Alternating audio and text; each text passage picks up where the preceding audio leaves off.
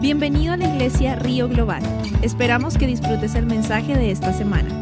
Para más información ingresa a globalriver.org. Vamos a Lucas 5 del 1 al 15. Lucas capítulo 5 del 1 al 15. Y la predicación de hoy se llama No te rindas. Amén. No te rindas. Ah, le damos la, bienvenida a Rafael a Carmen que están aquí con sus hijos, con sus dos hijos. Nos visitan desde Honduras. Amén. Así que nos visitan desde Honduras. Están visitando. Gloria a Dios que le hemos podido conocer y aquí tienen una familia cuando regresan. Ya saben dónde venir. Amén. Es bueno uno uh, saber a dónde va a ir, ¿no? Si uno no sabe dónde va, pues se siente extraño donde llega. Um, el título de la, de la, palabra de la predicación de hoy se llama No te rindas, no te rindas. Y me, me gustó mucho la, la, canción que dice, por tu gracia estoy aquí, por tu misericordia, por tu gracia Señor, yo estoy, yo estoy aquí, estoy en este lugar algunos testimonios, pero yo le podría decir, espera, empezando con mi esposa, um, hubo unos años atrás cuando nosotros no conocíamos del Señor, vivíamos en Nueva York y la vida era muy, muy agitada, demasiadas cosas. Y se llegó un tiempo por varios años que mi esposa empezó a tener depresión. Y era, se llegó un tiempo que no sé el nivel que era, pero yo podría decir que, podría decir que casi era una depresión ya crónica. Hay personas que tienen pensamiento de suicidio y cosas así. Yo no creo que mi esposa llegó a, eso. No, no me acuerdo si compartió cosas así. Ah, pero sí era, era muy difícil. Difícil. Yo no tendría una explicación directa, clara pero lo que le podría decir que vivir con alguien que tiene depresión, solamente una persona que vive con esta persona puede entender lo que otra persona está pasando. Porque a mí se me fueron los recursos de cómo. No podría preguntarle si estaba bien, porque yo debía saber que no estaba bien. No le podía preguntar si tenía, si necesitaba algo, porque yo debía saber que necesitaba algo, ¿no? Entonces no, no había forma de que uno pueda ayudar a una persona que tiene depresión. Es, es algo, es algo imposible humanamente. Se llegó momentos tan difícil que yo no, no, no había forma, ¿no?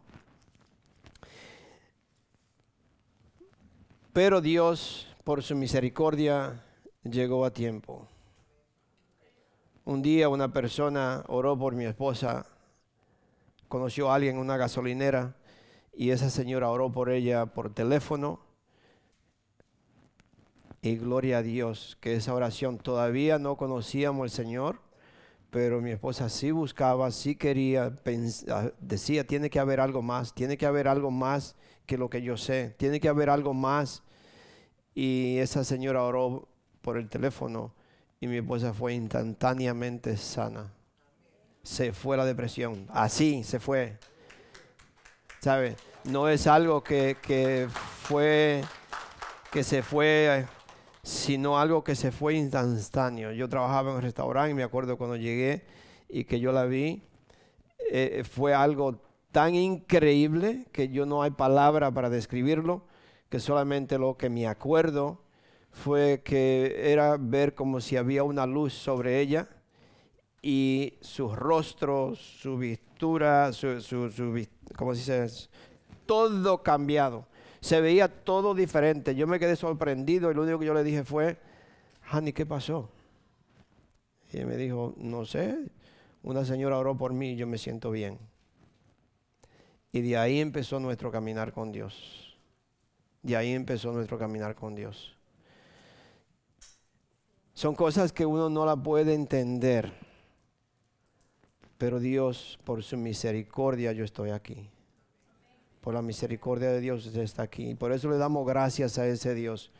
Yo tuve también la bendición de de ver una familia que no se rindió jamás. Y aquí está la hermana Lucía. Yo tuve, la pude visitar, la vi.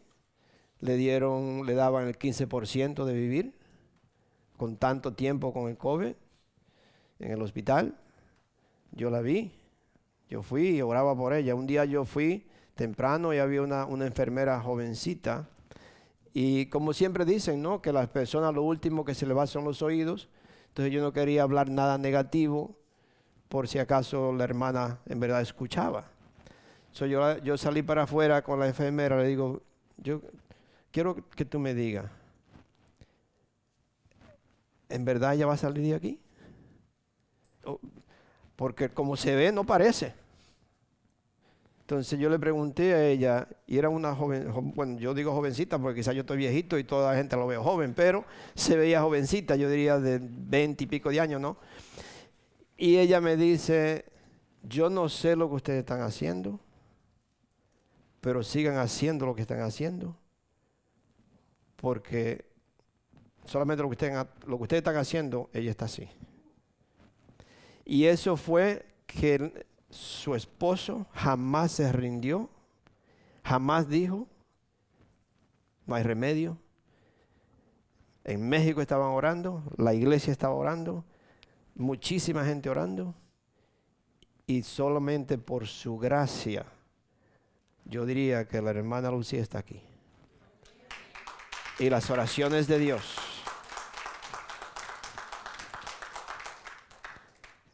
Son cosas que usted se queda así, dice, bueno, también pudimos, no, no, no, fuimos a ver el niño, pero la hermana Rosy con su niño. Ese niño no era para que, humanamente diríamos, naturalmente, no era para que ese niño estuviera. Pero la fe y la confianza en Dios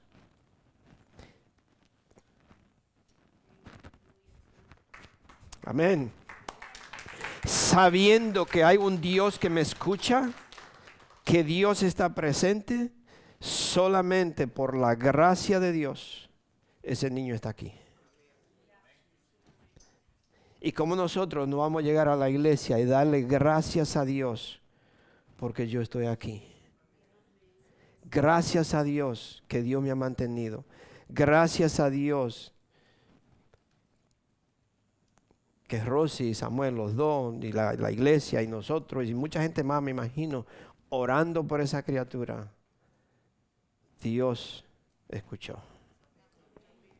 Y hay muchísimos milagros más que usted podría decirlo, muchísimas cosas que no han pasado, que usted puede decir, yo no me rindo. No me importa lo que yo vea, no importa lo que digan los médicos, no importa lo que está pasando, no, no importa lo que sea, yo no me voy a rendir. Porque yo tengo un Dios que me escucha. Yo tengo un Dios, un Dios que está presente en mi vida. Y Dios ha escuchado mis oraciones. Y esas oraciones, mis hermanos, cuando usted ora a Dios, después de usted pedirle lo que sea, usted empieza a darle las gracias porque usted ha recibido lo que usted ha pedido, aunque todavía sus ojos no lo ven. Usted tiene que seguir, esa es la fe de, de, Hebreo 11. 1, donde usted, usted confiesa, usted le dice, Padre Santo, esto, esto, esto y esto y esto, pero ahora yo te doy las gracias porque tú me has escuchado.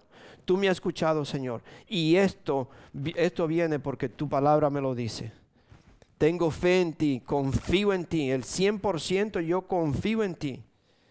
Y ponerlo en las manos de Dios. no se rindan. El mensaje de hoy es no te rindas. No te rindas. No importa lo que venga, lo que vea. Y quizás tiene dos partes el mensaje. Pero no te rindas. Confía en Dios. Confía en lo que tú le has pedido a Dios. Confía que Dios te escuchó. Si yo soy un hijo de Dios, si yo me he entregado a Dios, si en verdad yo he confesado a Cristo y yo sé que yo confío en Dios, que yo me he entregado a Él, Dios me escucha. Dios te escucha. Si vivimos una vida, como dice la palabra de Dios, de acuerdo a su palabra, nadie es santo porque sabemos que Dice la palabra de ser santo porque yo soy santo, sabemos que pecamos, pero no vivimos en pecado, no practicamos el pecado. Y al no practicarlo, yo no vivo en el pecado, Dios siempre me perdona al pedirle perdón. So, yo quiero que vamos a, a Lucas 5. Lucas 5 del 1 al 15. Y esta fue la porción que, de la palabra que el Señor me dio. Lucas 15. Sí, perdón, perdón. Lucas 5 del 1 al 15. Dice, cierto día, mientras Jesús predicaba en la orilla del mar de Galilea, grandes multitudes se abalanzaban sobre él para escuchar la palabra de Dios. Jesús notó dos barcas vacías en la orilla porque los pescadores las habían dejado mientras lavaban sus redes. Al subir a una de las barcas, Jesús le pidió a Simón, el dueño de la barca, que la empujara al agua. Luego se sentó en la barca y desde allí enseñaba a las multitudes. Cuando terminó de hablar, le dijo a Simón, Ahora ve a las aguas más profundas y echa tus redes para pescar. Maestro, respondió Simón, hemos trabajado mucho durante toda la noche y no hemos pescado nada. Pero si tú lo dices, echaré las redes nuevamente. Y esta vez las redes se llenaron de tantos peces que comenzaron a romperse. Un grito de auxilio atrajo a los compañeros de la otra barca y pronto las dos barcas estaban llenas de, peces y a punto de hundirse. Cuando Simón Pedro se dio cuenta de lo que había sucedido, cayó de rodillas delante de Jesús y le dijo, Señor, por favor, aléjate de mí, soy demasiado pecador para estar cerca de ti pues estaba muy asombrado por la cantidad de peces que había sacado, al igual que los otros que estaban con él. Sus compañeros Santiago y Juan, hijo de Zebedeo, también estaban asombrados. Jesús respondió a Simón, no tengas miedo, de ahora en adelante pescarás personas. Y en cuanto llegaron a tierra, en, cuanto llegaron a tierra firme, dejaron todo y siguieron a Jesús. En una de las aldeas, hasta el 15, en una de las aldeas Jesús conoció a un hombre que tenía una lepra muy avanzada. Cuando el hombre vio a Jesús, se inclinó rostro en tierra y le suplicó que lo sanara. Señor, le dijo, si tú quieres, si tú quieres, puedes sanarme y dejarme limpio. Jesús extendió su mano y lo tocó. Si quiero, dijo, queda sano. Al instante la lepra desapareció. Entonces Jesús le dio instrucciones de que no dijera a nadie lo que había sucedido. Le dijo, preséntate ante el sacerdote y deja que te examine lleva contigo la ofrenda que exige la ley de Moisés a los que son sanados de lepra. Esto será un testimonio público de que has quedado limpio. Sin embargo, a pesar de las instrucciones de Jesús, la noticia de su, poder, de su poder corrió aún más y grandes multitudes llegaron para escucharlo, predicar y ser sanados de sus enfermedades. Y el versículo 16 dice, así que Jesús muchas veces se alejaba al desierto para orar. En el medio de, de, la preocupación y del trabajo y del afán de la vida y todo la necesidad de la gente, aún así Jesús dedicaba tiempo a la oración. Se iba a solas a orar. Dedicaba tiempo a la oración. Mis hermanos, la oración es muy poderosa y nosotros tenemos que dedicarle tiempo a la oración dedicarle tiempo a la oración, ya sea a solas, ya sea corporal, usted en su casa, lo que sea, pero nosotros necesitamos la oración. Eso no te rindas. Eso es lo que yo quiero que todos ustedes se lleven, nos no vamos a llevar de este mensaje es que yo no nos vamos a rendir, no importa lo que el médico haya dicho, no importa lo que el gobierno dice, no importa lo que la gente dice, yo no me rindo porque yo tengo un Dios que me escucha. Yo tengo un Dios que está conmigo. Yo tengo un Dios que me respalda. Yo tengo un Dios que nunca me deja solo. Amén. No me deja solo. usted tiene que, que sembrar eso en su corazón. Yo no me voy a rendir a nada de lo que están diciendo, a nada de lo que hacen o a nada de lo que, lo que sea. Yo tengo un Dios que me escucha. Dios está conmigo. Y la palabra de Dios dice que nunca, nunca Dios se aparta de mí. Si usted ha confesado al Señor como Señor y Salvador, Dios está con nosotros siempre. So, algo que podemos darnos cuenta a través de leer estos pasajes, y cuando siempre le he dicho, ¿no? cuando uno lee un pasaje es bueno leerlo completo y quizás tener un, tiempo más, más tiempo para que usted pueda entender lo que en verdad está comunicando el autor, o aquí eh, Lucas, a través del Espíritu Santo, pero usted tiene un tiempo para leerlo completo. Pero algo que atrae al Señor es el ver cuando una persona reconoce la autoridad o se somete a la autoridad. Eso atrae a Dios, eso, eso atrae bendiciones. Cuando Dios mira a una persona que se somete, que reconoce una autoridad, ya sea el padre, ya sea su papá, su mamá, los hijos que reconozcan la, reconocen la autoridad, reconocen que aquí hay alguien que está sobre mí, que está, tiene autoridad sobre mí, entonces Dios mira esto y Dios empieza, Dios bendice. Dios bendice al que se somete o al que reconoce a la autoridad, a la autoridad de alguien. Pero desafortunadamente, sin la humildad es imposible nosotros respetar o someternos a, la autoridad. Si no hay humildad. La humildad en verdad es lo que atrae a Dios si soy humilde, yo reconozco. Si, soy, si yo me humillo, yo reconozco la autoridad. Y por eso lo que estamos viendo aquí es que la, el reconocimiento que Pedro le dio a Jesús, aún todavía no lo conocían, aún todavía no había una relación en verdad. Le conocían, pero no había una relación con Cristo todavía. Porque aquí vemos, él le decía maestro, ¿no? No era. Entonces sí lo conocían, pero él vio que Pedro se pudo bajar o humillar o ser humilde y hacer lo que él le dijo. Yo quiero que ustedes eh, se den cuenta que Pedro era un, un pescador profesional. No era una persona que empezó ayer y no sabía nada. Eran personas que tenían un negocio y ellos trabajaban. Y cuando usted trabaja la noche, no sé si usted ya trabaja, yo trabajaba antes de 6 a 6 en un restaurante en Nueva York, 6 de la tarde a 6 de la mañana, por mucho tiempo. Y si yo me tenía que quedar 15 minutos más porque el otro cocinero llegaba tarde, se me hacía como que eran cuatro horas, cuatro horas. No, yo no, no quería estar ahí ya. Yo quería irme. Y además de eso que tenía otro trabajo todavía, tenía dos trabajos. Um, cuando usted ha trabajado la noche entera, y usted es profesional en lo que está haciendo, y alguien le viene y dice, no, vuelve a hacerlo, dicen, no, que está crazy. Además de eso, ya yo saqué todo esto, ya yo limpié todo, ya yo tengo todo limpio. Yo no voy a volver a tirar esa cosa para volver a limpiar. Y yo sé que no hay. So Pedro, el Señor le dice esto a Pedro y Pedro en verdad le podría decir al Señor Jesús, yo soy profesional yo pasé la noche entera pescando y no había nada. No me diga que vuelva atrás. Yo no voy a hacer eso otra vez.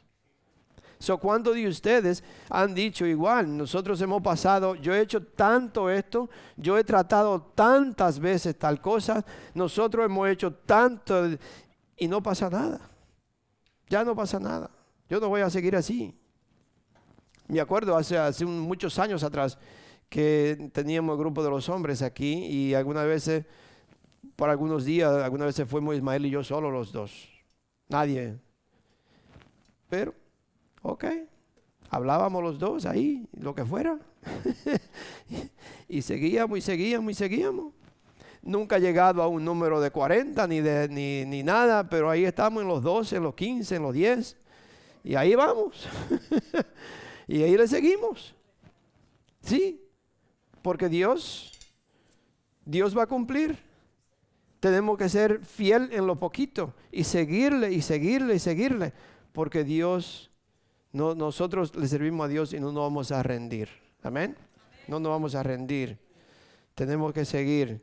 So vemos aquí que Dios vio la humildad o vio la entrega, vio el reconocimiento de Pedro hacia él y, y al ver esto, Dios honra, Dios bendice a Pedro por lo que Pedro hizo.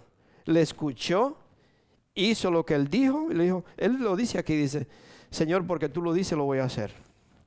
Si el Señor le dice que haga algo, hágalo. No parece, muchas, muchísimas veces no tiene sentido humanamente. Uno, si usted ponía a pensarlo, no tiene sentido lo que Dios le dice. Y así eso es lo que Dios quiere ver, que usted confíe en Él, porque como Dios piensa, no es como usted piensa. Los caminos de Dios no son nuestros caminos y Dios está mirando algo que usted no puede ver.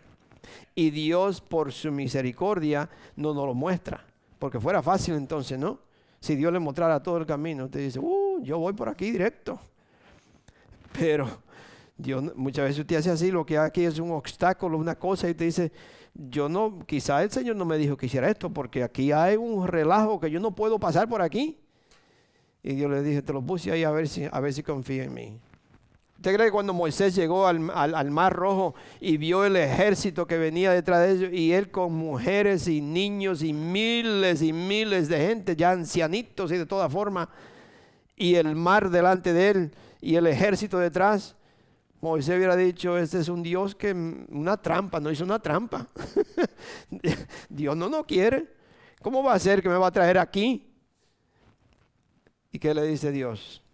Quédate tranquilo y verás el poder de Dios. Mis hermanos, Dios le está diciendo, no te rindas, confía en mí, quédate tranquilo, quédate tranquila y verás el poder de Dios nosotros hoy en día es el tiempo que más todavía que nosotros tenemos que en verdad confiar en Dios y nosotros quedarnos tranquilos en solamente fe en Dios, dándole las gracias por lo que le he pedido. Dios va a cambiar esta situación, Dios la va a arreglar porque mi Dios me ha escuchado y yo voy a ver el poder de Dios en mi vida voy a ver el poder de Dios en mis hijos, voy a ver el, poder de Dios en mi familia, en mi vecindad, lo que sea. Nosotros, Bárbara sabe, nosotros hemos estado orando por años por Wilmington y cada vez, muchas veces se ve peor, ¿sí?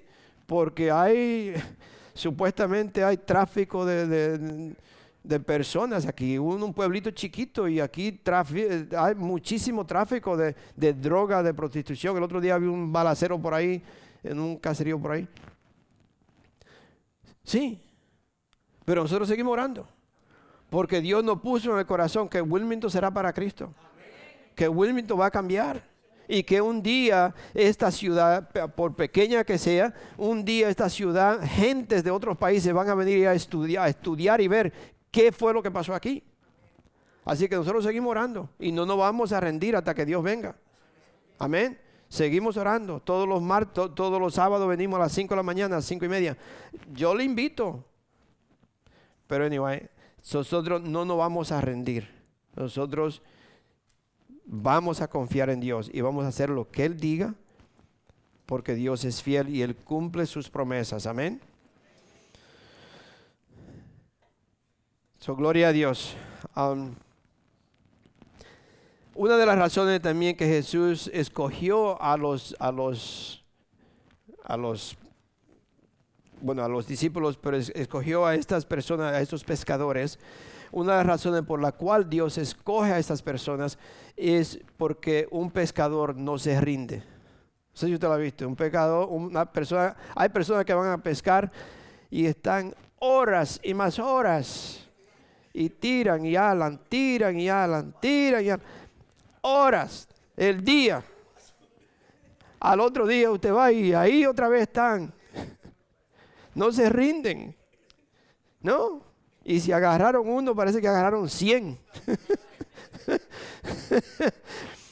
Sí, los pescadores no se rinden. Entonces, una de las razones por la cual Dios también elige personas así es porque Él sabe que no se rinden. Siempre están, están tratando, tratando, tratando y trabajando y trabajando y no se cansan, no se rinden. Entonces, eso también atrae a Dios.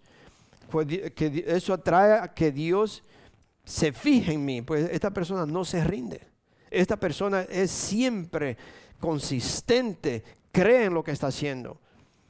Y Dios vio eso en los pescadores o estas personas y por eso Dios elige a estos pescadores porque no se rinden.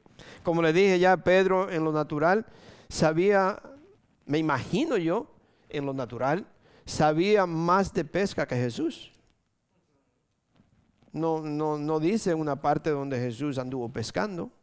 Esta gente sí se conocen como pescadores, pero Jesús no se, no, en la palabra de Dios no nos habla Jesús como pescador.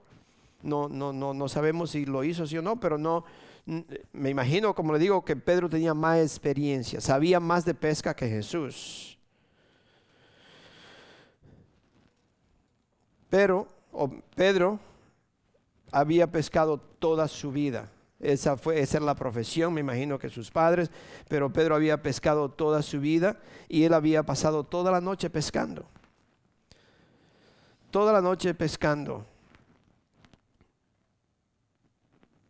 Como le dije, cuando ya usted pasa haciendo una cosa todo el tiempo, ya usted limpia, ya usted quita, ya usted dice, ya, ya me cansé, ya yo no voy a seguir más, ya yo no voy a hacer esto, ya yo, ya yo hice lo que iba a hacer, ya yo, yo, ya para esto no hay remedio. Yo no vuelvo a hacer esto, yo no voy a volver otra vez. En ese instante, mi hermano, es cuando nosotros rendimos a Dios. Usted le rinde a Dios. Por eso nosotros tenemos que, cuando usted ha, agotado todos sus recursos, usted dice, Señor, ayúdame. Y el Señor le está diciendo, si me hubiera pedido antes de usar todos tus recursos, te hubiera ayudado. Esperaste lo último, esperaste ya al final para pedirme. Yo te hubiera ayudado desde el principio si hubiera confiado en mí, si hubiera puesto toda tu fe en mí yo te hubiera ayudado. Son algunos ejemplos en la palabra de Dios que nos llevan a pensar, o uno de los, de los ejemplos que me, llevó me llegó a pensar, es que muchas veces nosotros le pedimos a Dios por años, por años, por años, y después se nos olvida o ya pensamos que ya esa oración ya no es vigente, que ya Dios no, ya eso no va a suceder, ya es muy tarde, ya no, ya eso Dios se olvidó. Y varios ejemplos, pero uno de los ejemplos fue con Zacarías y Elizabeth. ¿Se acuerdan de Zacarías y Elizabeth? Todo matrimonio cuando se casan, al principio me imagino que siempre eh, la ilusión o el deseo, el sueño es de tener hijos. Llega a tener hijos, vamos a tener hijos, vamos a hacer esto, vamos a, mudarnos para las montañas. Y, vamos a tener esto, vamos a tener aquello, vamos a tener hijos y vamos a hacer, y vamos a hacer, y vamos a hacer. Empezaron a orar, un año, nada. Dos años, nada. Tres años, nada. Y seguían orando. Señor, yo sé que tú no vas a dar unos hijos. Yo sé, Señor, que no vas a dar. Y vienen cinco años y nada. Llegan diez años y nada. Cuando los diez años ya ahí empezamos, vamos, tenemos que ayunar. Porque con el ayuno sí Dios contesta. Y usted ayuda un año, ora y ayuna, nada. Ora y ayuna y nada. Y nada y nada. Nada sucede. Todo sigue igual.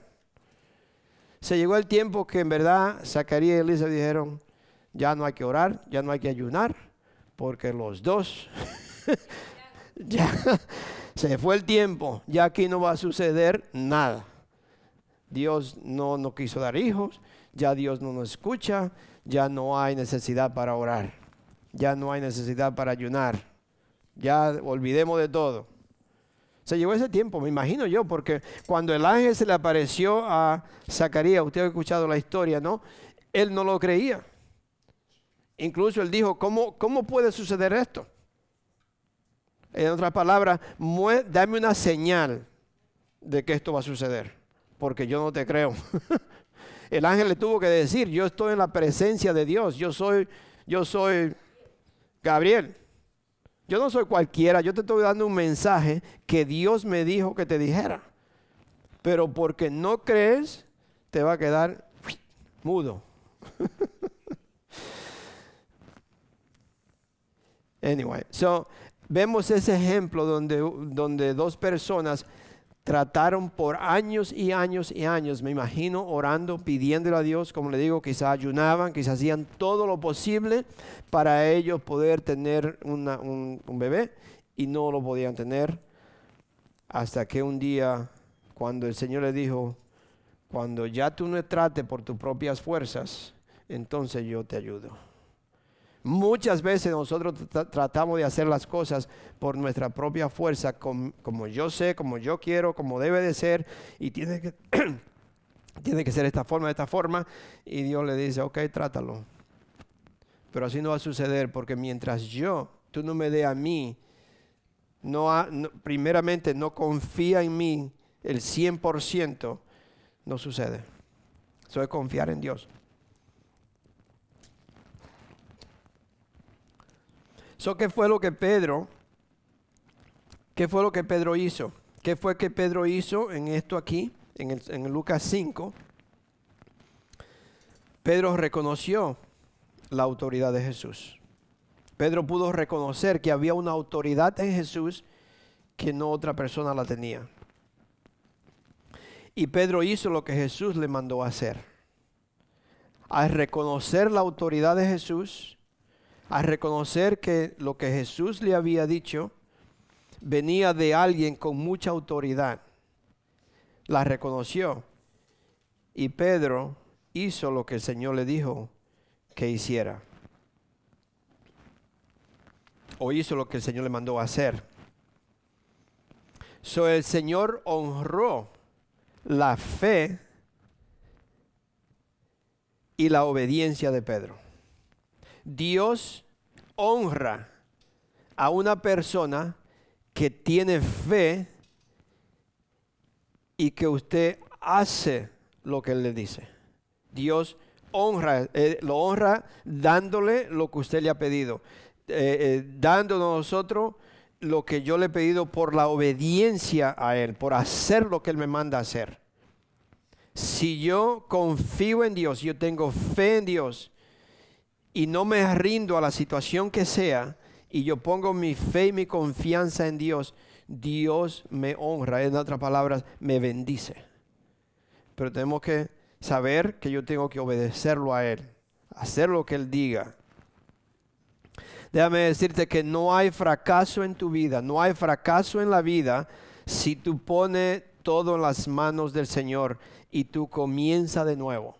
Es decir, que si has tratado de hacer todo lo que tú has hecho, todavía no hay fracaso si tú te das la vuelta y entregas todo, todo lo que sea a Dios. Dios empieza a trabajar. Por eso la palabra de Dios dice que lo que tú atas aquí en la tierra es atado en el cielo. Lo que tú sueltas aquí en la tierra es suelto en el cielo. En otras palabras, mientras yo me agarro de algo, Dios no lo puede bendecir yo tengo que soltarlo, yo tengo que confiar, yo tengo que decir, Padre Santo, yo te pongo esto en tus manos, yo te entrego esta situación, sea lo que sea. Si sus finanzas están mal, entrégueselo a Dios y ya verás como Dios bendice. Si es su salud, entrégueselo a Dios y diga, mi vida te pertenece a ti, Señor. Yo soy un hijo, yo soy una hija tuya. Señor, tú me conoces. Yo, mi vida no es mía, mi vida es tuya. Yo la pongo en tus manos. Yo confío, Señor, que tú me vas a sanar, Señor, pero si me tengo que ir, yo me voy, porque mi vida es tuya. Yo confío en ti. No tengo por qué vivir atemorizado, con miedo, aterrorizado por lo que están diciendo, que aquello viene, aquello no viene. No, yo soy un hijo, soy una hija de Dios. Y Dios está conmigo. Nada me puede venir porque soy un hijo de Dios y lo que me venga está pasado por las manos de mi Dios. Él lo ha permitido y si Él lo permite es por mi bien, sea lo que sea. pero yo tengo que confiar en Dios 100%. No es confiar un poquito y después no confío y ahora por qué y preguntamos, Señor, ¿por qué tú me permites esto? ¿Por qué tú dejas que esto pase? ¿Por qué aquello, aquello? Cuando viene a ver, Satanás lo vuelve un relajo. Y no, siempre firme. No, yo confío en Dios. Yo confío que mi vida le pertenece a Dios. Ok, eso no hay fracaso en tu vida. No hay ningún fracaso si yo pongo las cosas en las manos de Dios. Si yo confío en Dios todo trabaja para el bien de quién? De aquellos que le aman. Todo trabaja para el bien. Todo. Entonces, si es todo, es todo. No es algunas cosas y otra cosa. Sí, no, todo trabaja para el bien de todo el que confía en nuestro Señor. Hay otra, otra, vamos a Mateo 9. Mateo 9.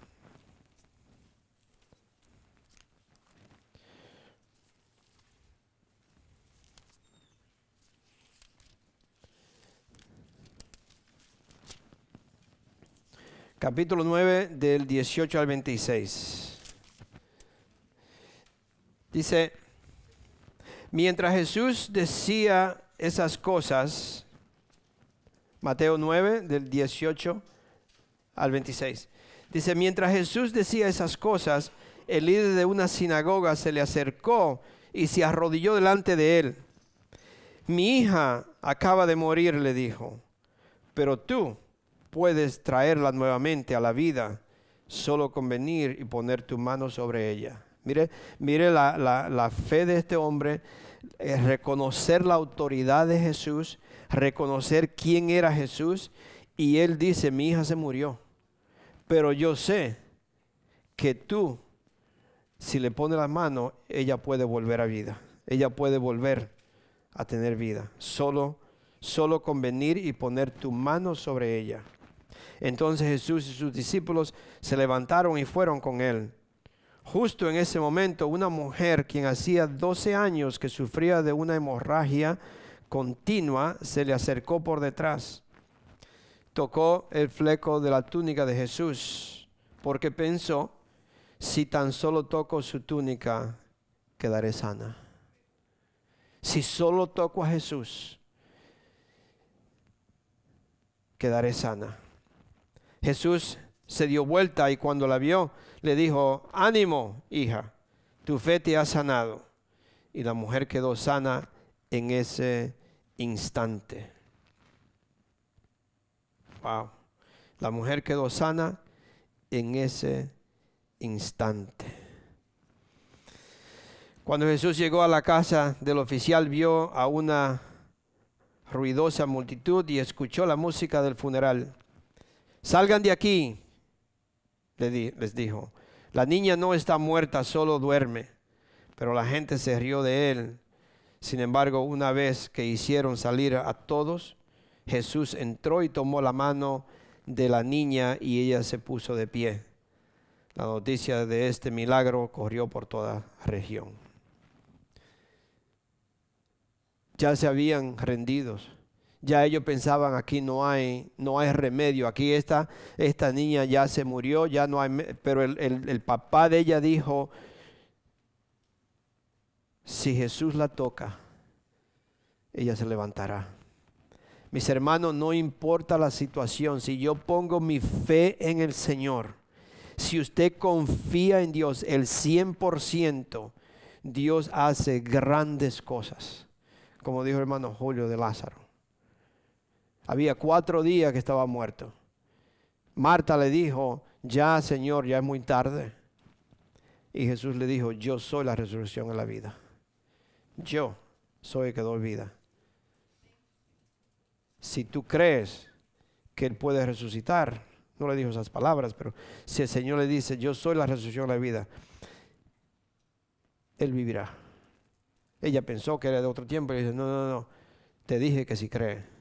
Él va a resucitar ahora. So, es confiar y tener fe en Cristo, en el Señor, en todo lo que usted tenga que hacer. No estoy diciendo ya de enfermedades y de muertos y de aquello, sino en toda su vida hasta usted poder bajar su espalda y, poderse amarrar los zapatos. Dele gracias a Dios que usted tiene la habilidad para hacerlo.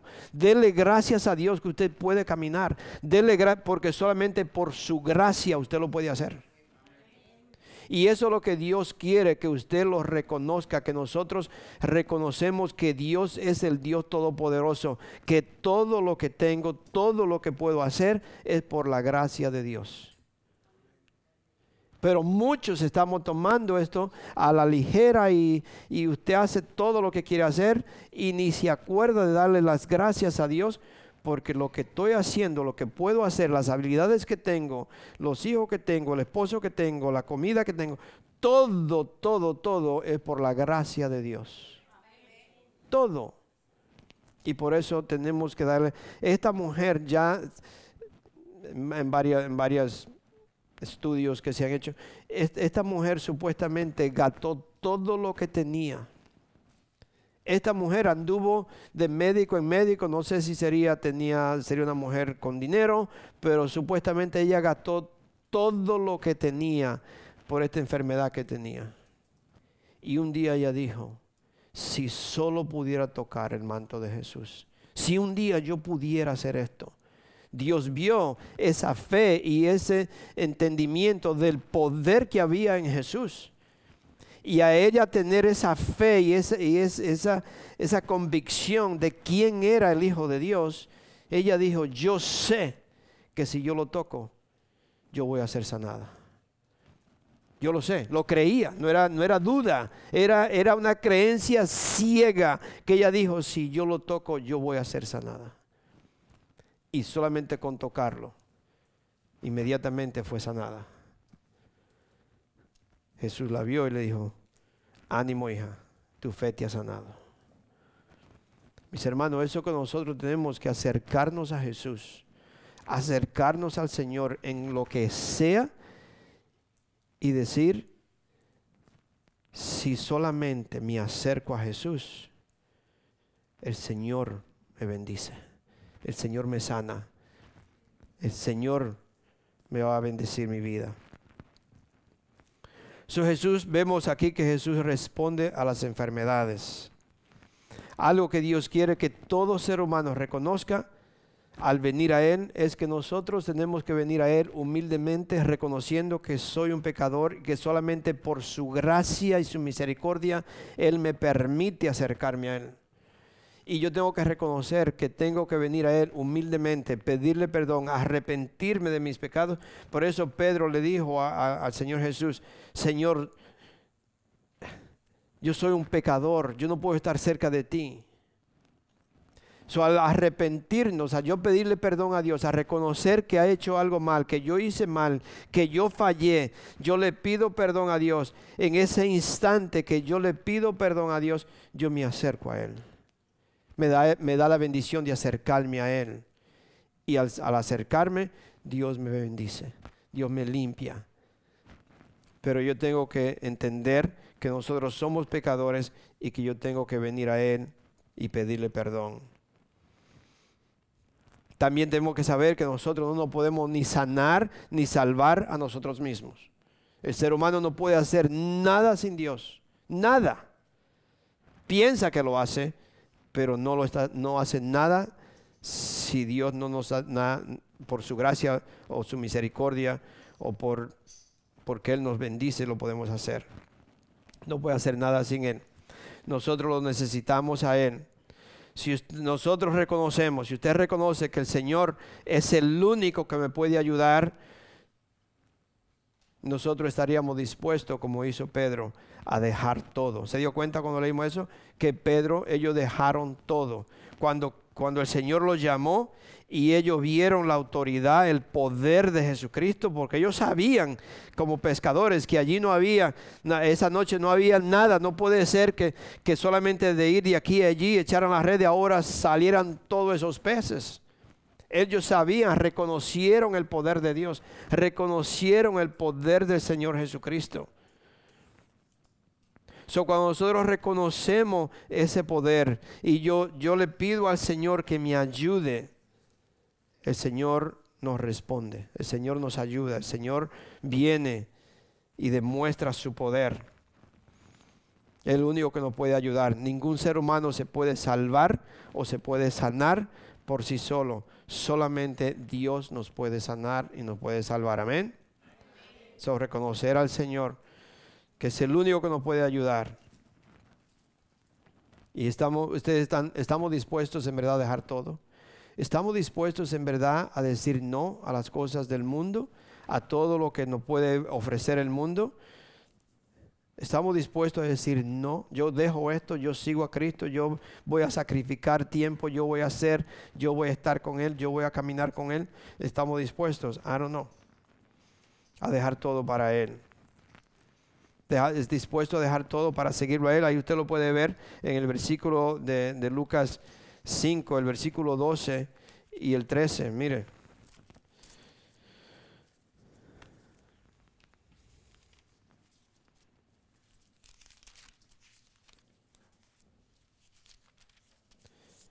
Dice el 12 y el 13.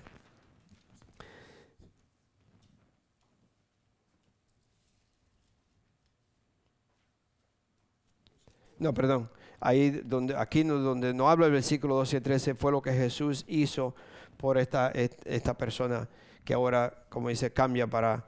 Pero antes de eso, eh, Pedro dijo que dejaron todo y siguieron a Jesús. Cuando Simón Pedro se dio cuenta de lo que había sucedido, cayó de rodillas delante de Jesús, en el versículo 8.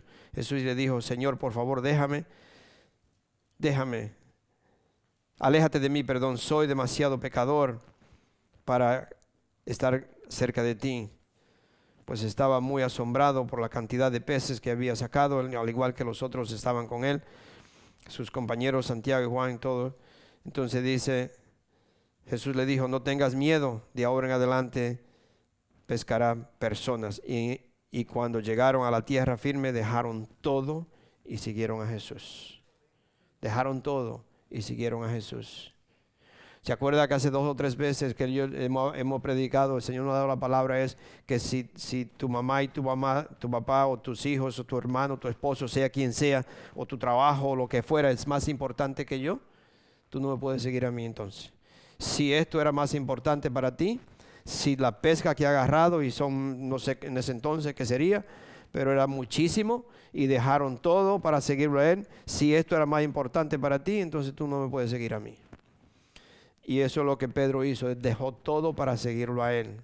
Pero ahora vemos aquí algo que, que, a mí me tocó mucho, y es en el versículo 12 y el 13 de ese mismo capítulo, donde dice, en una de las aldeas Jesús conoció a un hombre que tenía una lepra muy avanzada. Cuando el hombre vio a Jesús, se inclinó rostro en tierra y le suplicó que lo sanara. Señor le dijo, si tú quieres, puede sanarme y dejarme limpio. Jesús extendió la mano y lo tocó. Si quiero, dijo, queda sano. Al instante la lepra desapareció. Me tocó mucho eso porque la lepra, como ustedes saben, era una enfermedad aterradora. Era una enfermedad que nadie, nadie, er, era una, una enfermedad que se contagiaba. Eh, cualquier persona podía ser contaminado de eso y nadie se le podía acercar, ni el, ni el leproso se podía acercar a nadie, ni, ni, la gente se acercaba a él. Incluso la persona que tenía lepra tenía que irlo anunciando desde lejos. Si iba caminando decía leproso, leproso, soy leproso, y todo el mundo se apartaba o él tenía que ir por un lado donde no había nadie. Es decir, que era una enfermedad horrible en ese entonces muy, muy, contagiosa, una, enfermedad que todo el mundo le tenía miedo eh, llegar a tener esa enfermedad. Y no había, no había cura para esa enfermedad. Una persona con, esta, con esa clase de enfermedad tenía que ser aislado de la sociedad era como hoy en día, cuando una persona, bueno, ya se ha parado un poquito, pero usted sabe, cuando una persona tenía COVID, tenía que, encerrarse solo, tenía que estar solo en un lugar y no podía estar entre la sociedad por tanto tiempo y no podía ni siquiera estar ni siquiera cerca de su familia. So, este hombre había perdido toda, toda, toda esperanza de sanarse. Este hombre no había esperanza de sanarse, no había, no había remedio, no había medicina, no había nada que lo pudiera curar. Había perdido, había perdido parte de su cuerpo, había perdido el, el, ¿cómo dice? Eh, feelings. Estaba, estaba totalmente como adormido, ¿no? Y parte de la piel se le, se le salía porque los nervios ya se le se mueren y, parte del cuerpo hasta se cortaba y no sentía nada. Y había parte del cuerpo, los dedos y cosas así, que, se, le, se, le, caían y ni siquiera lo sentía, porque ya estaba muy avanzada, dice que era una lepra muy avanzada. So, él había perdido toda la esperanza de sanarse, había perdido parte de su cuerpo, de sus dedos, la piel, ya no sentía nada en varias partes de su cuerpo. Pero aún así, mis hermanos, aún así en esta condición, este hombre creía que Jesús podía sanarlo. Aún en esa condición, escúcheme mi hermano, aún en esa condición, él pensó o, o creyó, puso esa fe y dijo, pero hay alguien que me puede sanar. Jesús me puede sanar. Y eso que usted tiene que comunicar como hijos de Dios, cuando usted ore por alguien, cuando si es, si es personalmente que uno tenga algo, que usted puede decir, Jesús sí me puede sanar. Jesús sí te puede sanar. Jesús te puede cambiar esa situación. Jesús te puede ayudar. Pero tiene que confiar en Él, creer en Él. Jesús lo podía sanar. Jesús podía sacar de raíz esa enfermedad. Él lo creía. ¿Qué atrajo a Jesús a ese hombre? ¿Qué en verdad fue lo que lo llamó a Jesús a esta persona? La fe de esa persona atrajo a Jesús. La fe que tenía en Jesús, el conocimiento de quién era Jesús, atrajo a Jesús hacia Él. Y yo quiero decir esto, mis hermanos, Jesús hizo algo que era prohibido hacer. Acuérdese de esto y no se le olvide. Esto, esto me tocó mucho a mí cuando lo estaba escribiendo y, me puse a leerlo y yo pensaba, wow, qué grande, qué, qué misericordioso es Dios. Jesús hizo algo que era prohibido hacerlo él tocó a alguien que no se podía tocar, que era en contra de las leyes. Jesús no lo podía tocar. Muchos no lo hacían por miedo y muchos no lo hacían porque era una ley. Como hoy en día, mis hermanos. Hoy usted estornuda y todo el mundo se aparta de usted. Yo he visto una caricatura por ahí que lo, lo, lo, lo tlacuache, así le dicen ustedes, ¿no? Al, al raccoon. El tlacuache le habla al, al, hijo de él y cuando ve a una persona le dice, no te acerques que tienen rabia, dice. el, el tacuache le dice al, al, al, al, al de él, no, no te le acerques que tienen rabia. sí, en vez de nosotros no acercarnos al animal, ahora el animal que nos acerca a nosotros. Jesús hizo algo aquí. Nosotros eh, eh, hemos caído en las mismas cosas. Lo que quiero decir es que nosotros hemos caído en la misma trampa. Si alguien estornuda, no te acerques porque te va a pegar la gripe. O no le ponga la mano a este porque este, si, tú aquí te enferma. Mis hermanos, yo no vivo de esa forma. Yo sé que me han dicho ignorante y muchas veces ustedes quizás no me lo dicen en, mi propia cara, pero yo lo digo yo mismo. La ignorancia me va a matar porque es que yo no creo en esas tonterías. Yo no creo, en verdad yo se lo digo, yo no tengo miedo de ir a darle un abrazo al hermano Julio, aunque él me diga que tiene COVID. A mí no me hace porque yo digo, no, yo soy un hijo de Dios y yo no le tengo miedo a la muerte. Yo no tengo miedo de enfermarme. Si le doy un abrazo, se sana. Si yo voy y le pongo la mano en el nombre de Jesús, se te va, eso es lo que tiene, se va. Pero andamos todos, no, no, allá no vayan. No, y entonces, ¿quién va a orar por ellos? Entonces, si nosotros somos la luz y no iluminamos la luz en la oscuridad, ¿quién la va a alumbrar? Sí, si nosotros tenemos el poder del Espíritu Santo para sanar enfermos y, echar afuera demonios, ¿quién lo va a hacer? Estamos escondidos, estamos teniendo miedo, somos miedosos. ¿Qué hizo Jesús? No solamente que era en contra de la ley, era eh, esa enfermedad se le podía llegar a él o lo que fuera, él fue y lo tocó. Y era una, enfermedad avanzada. No era empezándole. Avanzada. Él tocó a una persona que no debía de tocar.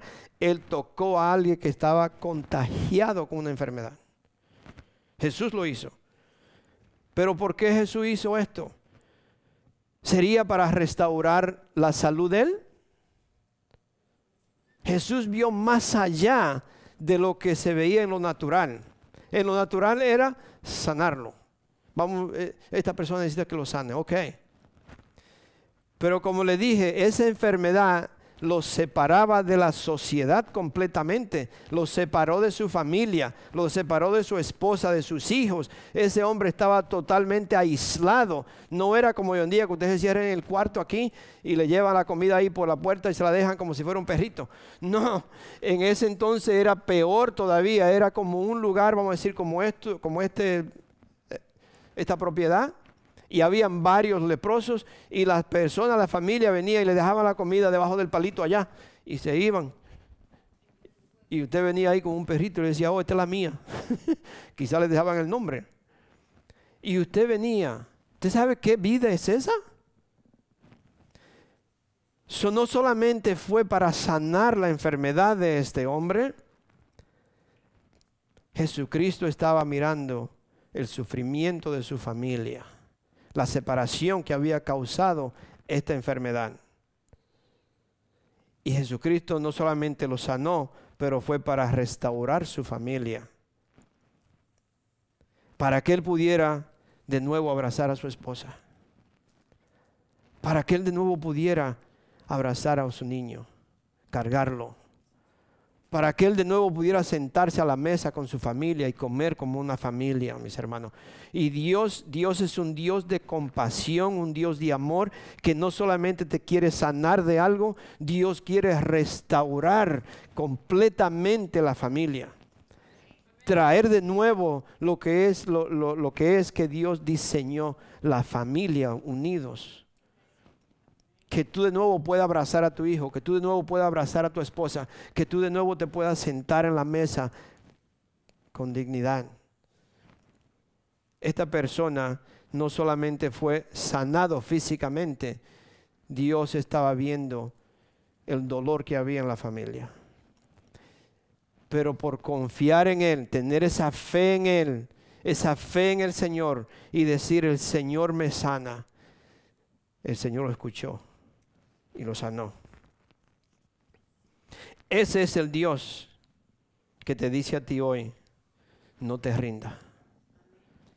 Dios te está diciendo hoy a través de la palabra de hoy de Dios hoy en día es no te rinda.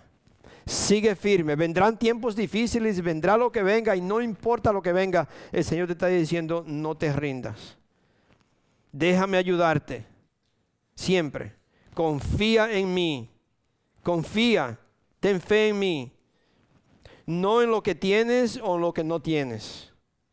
Muchas personas están confiando en lo que tienen, pero no en Dios. Y más todavía en esta nación que en otras naciones. Pero muchas personas están confiando en lo que tienen, otros confían en lo que no tienen. Entonces no hacen nada porque no tienen y otros no hacen nada porque tienen todo. Sí, entonces no vayas a confiar en ti mismo, no vayas a confiar en lo que tienes o en lo que no tienes. ¿Por qué? Porque Dios también responde a la prosperidad. Dios responde al éxito. Déjame decirte cómo responde Dios a, la, a, la, prosperidad o al éxito. No sé si ustedes han visto, hay una, no sé si todas las águilas, pero hay águilas que cuando hace siempre el nido de un águila es, en una cima muy alta, ya sea un árbol en la cima o en la, piedra donde lo hacen. Y, pero ¿qué pasa? Que se llega un, un tiempo que el águila empieza a quitarle las plumas al nido. empieza a quitarle lo que es cómodo y le empieza a quitar todo lo que es cómodo. Y ahora el, pajarito ya empieza a tener alita y se para, pero ahora no es, no es cómodo estar acostadito. Sí, porque le va quitando, le va quitando, le va quitando. Y le va quitando los palitos, le va quitando lo que es más cómodo. Y cuando te viene a ver el, animalito tiene que empezar a caminar sobre el nido porque ya no, no hay forma para acostarse se llega el día que usted tiene que levantarse, que la comodidad tiene que, empezar a dejarla, porque Dios se fija en, el éxito y en la prosperidad. Si yo estoy dejando que la prosperidad me haga muy cómodo, o que las bendiciones que tengo, Dios empieza a quitarte plumitas y te empieza a, hacerte, a sentirte incómodo, porque ya no, no, no me queda nada. Y se llega el día donde, ese, esa águila joven tiene que pararse y empezar a mover las alas. Y empieza a mover las alas. Pero un día, el águila que lo está viendo, el papá, la mamá, y ya es tiempo que vuele, lo empujan. Sí, lo natural lo empujan. Vienen volando. Yo lo he visto, lo he visto en la televisión. Vienen con una, con una velocidad tan grande que le pasan así, pero pegadito y, poco a poco lo tiran. Vuela porque vuela. o vuela o vuela. Sí, porque la comodidad ya no existe. Ya te ha acomodado demasiado. Ya es tiempo que te levantes, ya es tiempo que te pares, ya es tiempo que camines, ya es tiempo que tú empieces a, depender de Dios, no de mí. Me imagino que el águila le dice al, Depende de Dios, no de mí ya. Así que párate.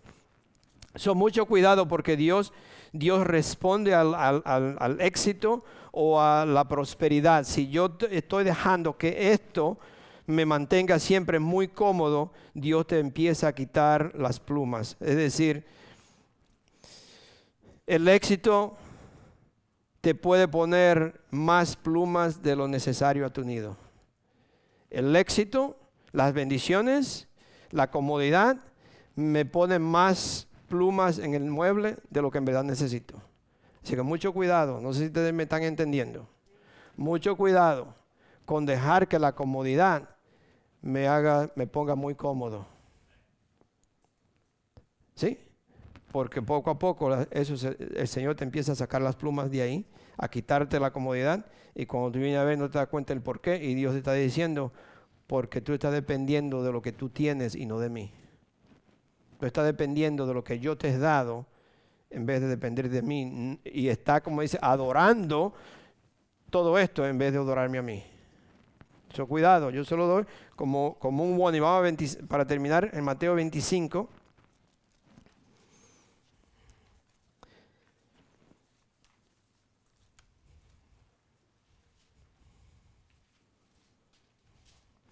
Nunca se le olvide, mis hermanos, cómo nosotros vamos a valorar lo que Dios nos ha dado. Nunca te olvide de dónde Dios te ha sacado.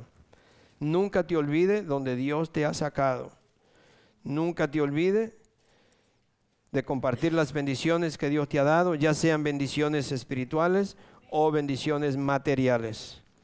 Nosotros tenemos que compartir, nosotros tenemos que dar, tenemos que servir, tenemos que dejar no permitir que la comodidad me mantenga muy cómodo. Amén. Mateo 25, de 31 al 40. Dice, cuando el Hijo del Hombre venga en su gloria, acompañado por todos los ángeles, entonces se sentará sobre su trono glorioso.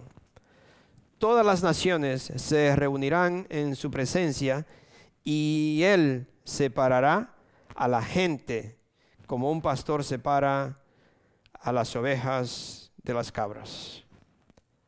Dios, dice la palabra de Dios, esto el mismo Jesús lo dijo, Dios viene, el Señor viene y Él va a separar la gente, como un pastor separa las ovejas de las cabras.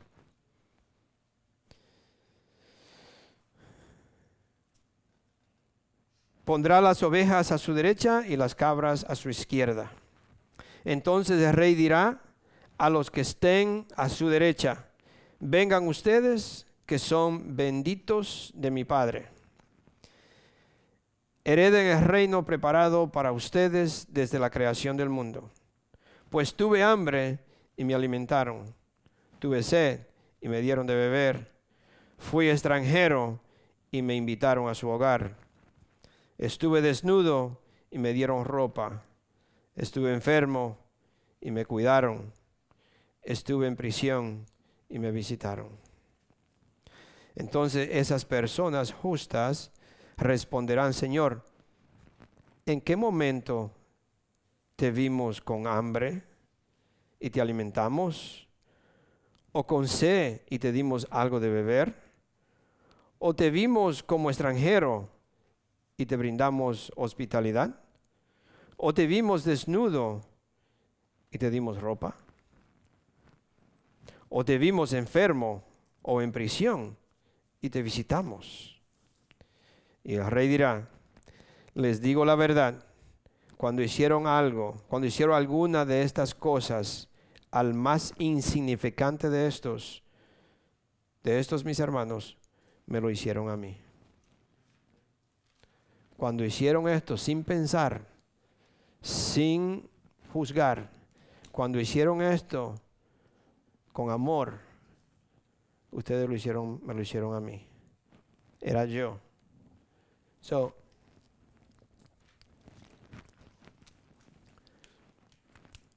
sí Dios nos ha bendecido. Sí Dios nos ha dado grandes cosas, mis hermanos. Pero nosotros tenemos no permitir que la comodidad, todo esto me lleve a vivir una vida que a mí no me importa a los demás. Que me, todo lo que tengo yo lo trabajé, yo lo hice, yo soy fulano, yo tengo, yo hago, yo hice. No, lo que tengo Dios me lo ha dado. Dios me ha bendecido. Y con, lo, con la bendición que tengo ahora yo tengo que compartirlo, ya sea espiritual, si, la, si lo que usted ha aprendido, lo que usted sabe de Dios, compártalo con los demás, ya sea su familia, ya sea sus vecinos, ya sea alguien que usted no conoce, no importa dónde sea, usted comparta lo que Dios le ha dado, porque Dios me ha dado esto gratis, yo tengo que compartirlo con los demás. Si Dios me ha bendecido con cosas materiales, usted nosotros tenemos que bendecir al necesitado, buscar quién necesita, ayudar a alguien, alguien me llama, alguien dice, me podría usted hacer un favor, me podría usted ayudar con esto, me podría usted llevar a tal, tal cosa. Eh, si, si, si usted tiene la posibilidad, no diga, sí, bueno, déjame ver, yo creo que alguien que te puede ayudar mañana, pero no sé, si usted puede, diga, sí, yo puedo yo voy a ir más tardecito. Ahora mismo, en este instante no, pero dentro de dos horas yo te puedo ayudar. Mis hermanos, estamos, nosotros tenemos que ser una luz y vivir para el Señor y hacer lo que dice la palabra de Dios, porque todo lo que usted hace será recompensado por Dios si lo hacemos con amor hacia Él. Amén. Vamos a ponernos de pie. Gloria a Dios. Padre Santo, yo te doy las gracias, Señor. Si alguien al final también quiero, yo quería orar también por, ah, perdón, ¿cómo se, me olvidó? El, nombre um, Abner. al final de la al final después de la alabanza queremos orar por ti, Abner. So, Padre Santo, gracias Señor por esta, este hermoso día. Gracias Señor que tú nos has bendecido. Señor, y aquí estamos Señor para darte las gracias por este gran día, esta tarde Señor que tú nos has dado para compartir tu palabra. Señor, y yo te pido, Señor, que nosotros vamos a caminar con esa fe en ti y que nosotros no nos vamos a rendir. Somos tus hijos y tú estás con nosotros. Dice tu palabra, tú le dijiste en varias partes, no tengas miedo porque yo estoy contigo. No tengas miedo, yo estoy contigo. So gracias, Padre Santo, que no tenemos miedo porque tú vives con nosotros, Señor. Bendito sea tu nombre. Te adoramos, Señor. En el nombre de nuestro Señor Jesucristo. Amén.